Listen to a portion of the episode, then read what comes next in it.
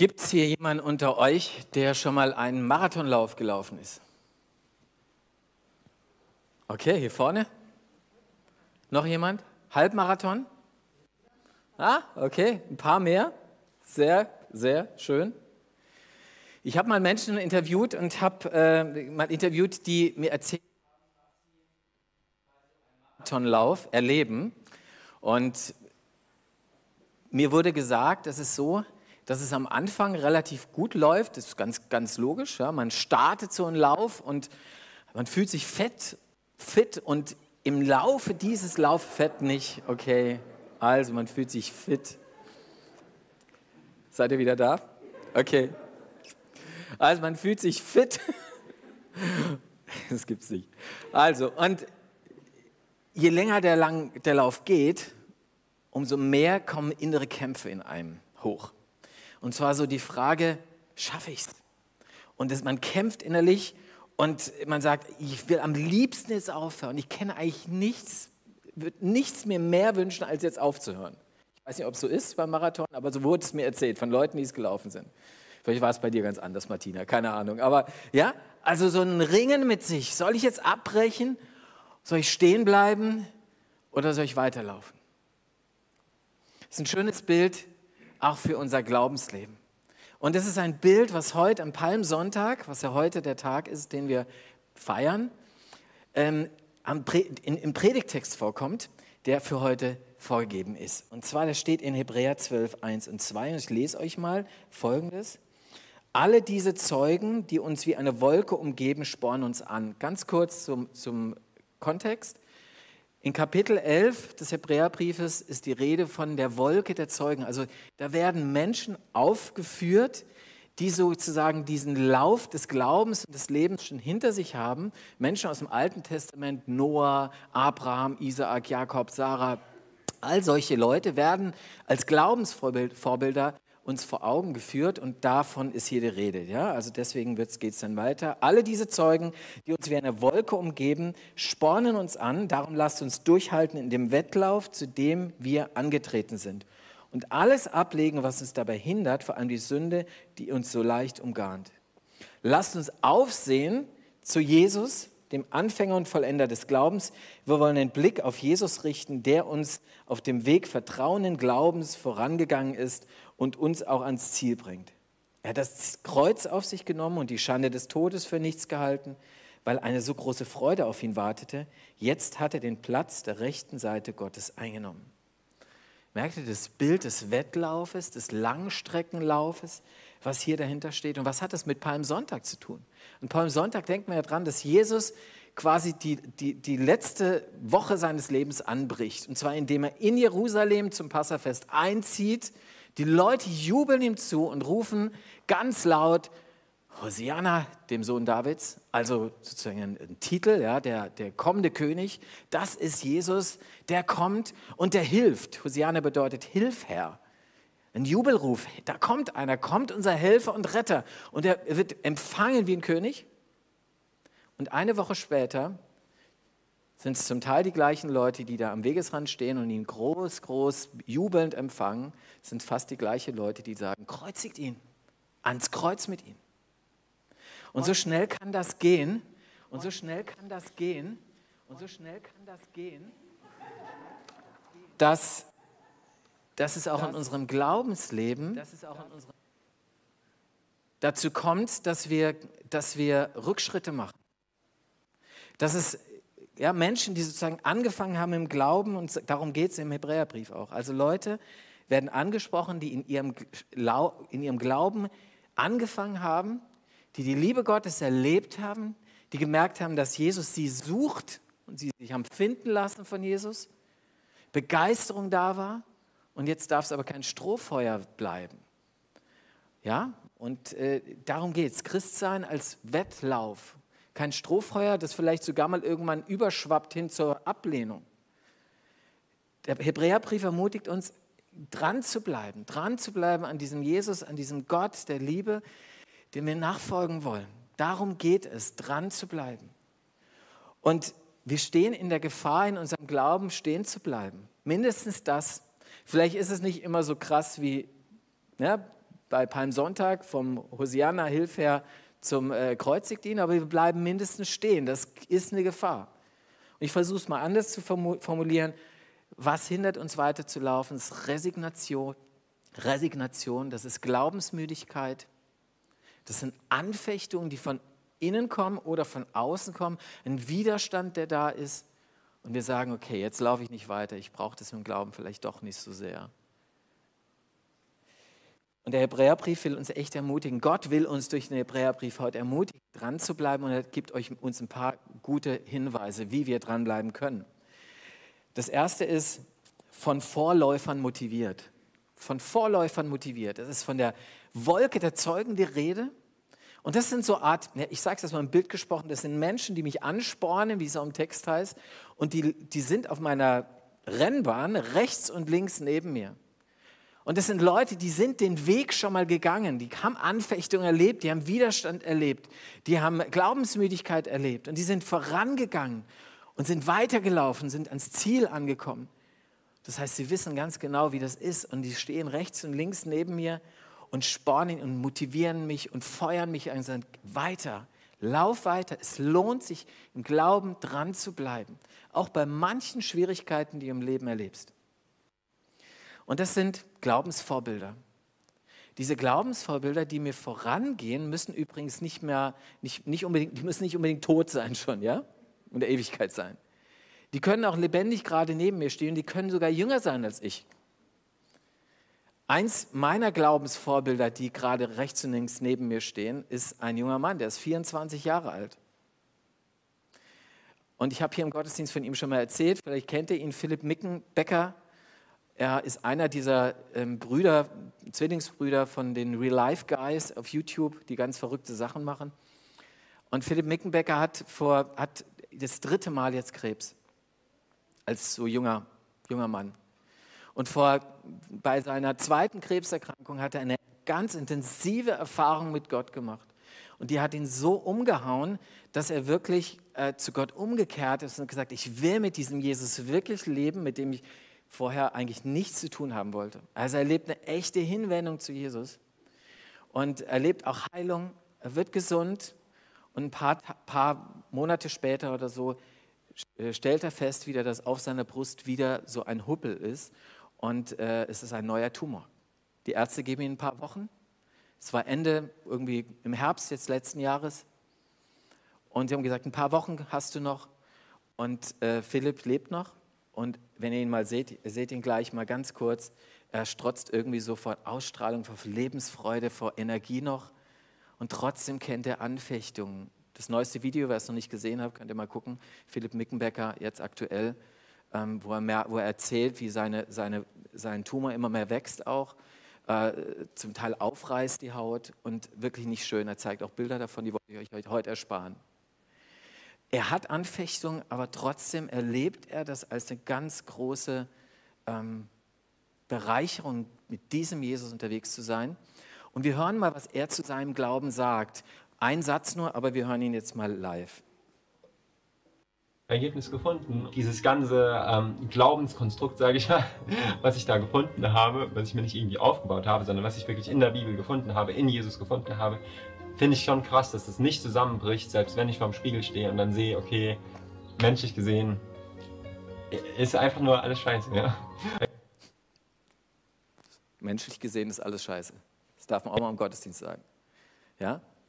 Und trotzdem hält dieser Glaube inmitten so einer echt schwierigen Zeit für einen 24-Jährigen, wo der Tumor immer mehr wächst und hier an der Seite wächst noch was, erzählt davon sehr ausführlich, sehr transparent, sehr, sehr ehrlich und offen und authentisch. Das kann so ein Zeuge sein, der rechts und links neben dir steht und dich anfeuert in deinem Glaubensleben. Ja, und dir sagt, hey, bleib dran, es lohnt sich dran zu bleiben. Und es ist ganz wichtig auch für euch heute, die Täuflinge, die hier sitzen, wo ich sage, hey, wenn ihr heute euer Ja zu Gott ja selbst auch sagt, zu Gottes großem Ja euer kleines Ja gebt, dann braucht ihr wirklich solche Glaubensvorbilder. Ich weiß nicht, was das für euch bisher war. Vielleicht war es ein Jugendleiter, vielleicht war es sogar eure Eltern, wobei in eurem Alter sagt, Eltern sind meine Vorbilder, weiß ich nicht. Ja? Vielleicht waren es eure Großeltern oder sind es die. Oder andere Menschen, vielleicht ein Philipp, ich weiß es nicht. Du brauchst Vorbilder im Glauben, such sie dir und sei neugierig. Neugierig auch, was andere Menschen in ihrem Glaubensleben erleben und wie sie durch Anfechtung und schwierige Zeiten gehen. Gerade dann, wenn einem die Beine schwer werden und man eben nicht mehr weiterlaufen möchte. Umso wichtiger sind die Leute, die rechts und links stehen und mich anfeuern. Das ist der erste Punkt. Der zweite ist ähm, von Rucksäcken befreit. Stellt euch vor, ihr wärt den Marathon gelaufen, alle, die den schon gelaufen sind, und ihr hättet einen Wintermantel angehabt und vielleicht noch einen Schal, der bis auf den Boden hängt, und dann noch einen Rucksack voller Schrott. Ja? Ein Rucksack voller schweren Schrott. Ich bin der Überzeugung, er hätte wahrscheinlich irgendwann aufgegeben und gesagt, was soll das? Es ist ja so anstrengend, ich schaff's nicht mehr. Und der Hebräerbrief sagt uns ganz klar, leg Ballast ab. Leg Ballast ab. Leg all das ab, leg deinen Rucksack ab, voller Schrott, ähm, der deiner Beziehung zu deinem Gott nicht gut tut. Ich weiß nicht, was es bei dir sein kann. Vielleicht irgendeine Form von Abhängigkeit, vielleicht eine Form ja, der Nachlässigkeit, wo man sagt, na ja, ich setze die Prioritäten im Leben anders, andere Dinge sind plötzlich viel wichtiger und plötzlich merkt man, wie man irgendwann nach in der Rückschau merkt man, ich bin im Glaubensleben stehen geblieben, ich bin gar nicht weitergekommen, weil Gott mir gar nicht mehr wichtig war und ihm, ihm keine Zeit mehr eingeräumt habe in meinem Leben. Ich weiß nicht, was es ist. Es gab einen äh, älteren Christen, der hat mal, den zitiere ich mal, ähm, der sagte mal Folgendes: Wenn früher ein Mensch zum Glauben kam, dann hat er gefragt, was muss ich ablegen? Wenn heute einer zum Glauben kommt, dann fragt er zuerst, was darf ich mitnehmen? Weiß nicht, ob das eine richtige Analyse ist, aber es ist in seiner Ansicht so. Und es stimmt natürlich auch für euch Konfis, äh, die euch heute taufen lasst oder sonst hier die Konfis, die da sind oder am Livestream sitzen. Wenn wir unsere Konfi-Zeit zurückdenken, dann hoffe ich, dass ihr sagt, hey, bei diesem, Glaubens, bei diesem Glaubensding, da nehme ich eine ganze Menge mit. Und es ist die Frage auch unserer Zeit, was bringt mir der Glaube, ja? Und wie, ja, was kann ich, was ist das für ein Mehrwert, den ich habe für mein Leben? Das ist alles berechtigt und es stimmt auch. Du kriegst, wirst äh, überschüttet mit der Liebe Gottes, also was, ja, was Besseres gibt es gar nicht. Das nimmst du auf jeden Fall mit. Aber damit ich das auch immer wieder erlebe und damit ich weiterlaufe, muss ich manchmal auch Dinge, einen Ballast abladen und loslassen. Ich war die letzten sechs Jahre ja in einer Bewegung, einer Kleingruppenbewegung, eine christliche Marburger Kreis. Und die haben oft Wochenendseminare ähm, abgehalten, wo es dann um Grundfragen des Glaubens ging. Und am Ende dieses, äh, dieses Wochenendes gab es immer eine ganz intensive Zeit, wo jeder sich zurückziehen sollte. Und dann hat er einen Brief geschrieben und sollte mal ganz konkret auflisten, welchen Schrott er durch sein Leben gerade mitschleppt und war schon die ganze Zeit. Und dann, danach ist er mit dem Brief zu einem Seelsorger gegangen und hat ihm das quasi gebeichtet und hat ihm gesagt, das ist mein Ballast, das ist mein Schrott, den will ich ablegen, den will ich loslassen, damit ich durchstarten kann mit Jesus und damit ich weiterlaufen kann mit Jesus. Und dann hat der andere ihm Vergebung zugesprochen gesagt, ja, du darfst neu anfangen, du kannst frei laufen, weiterlaufen. Was ist dein Schrott, den du loslassen musst?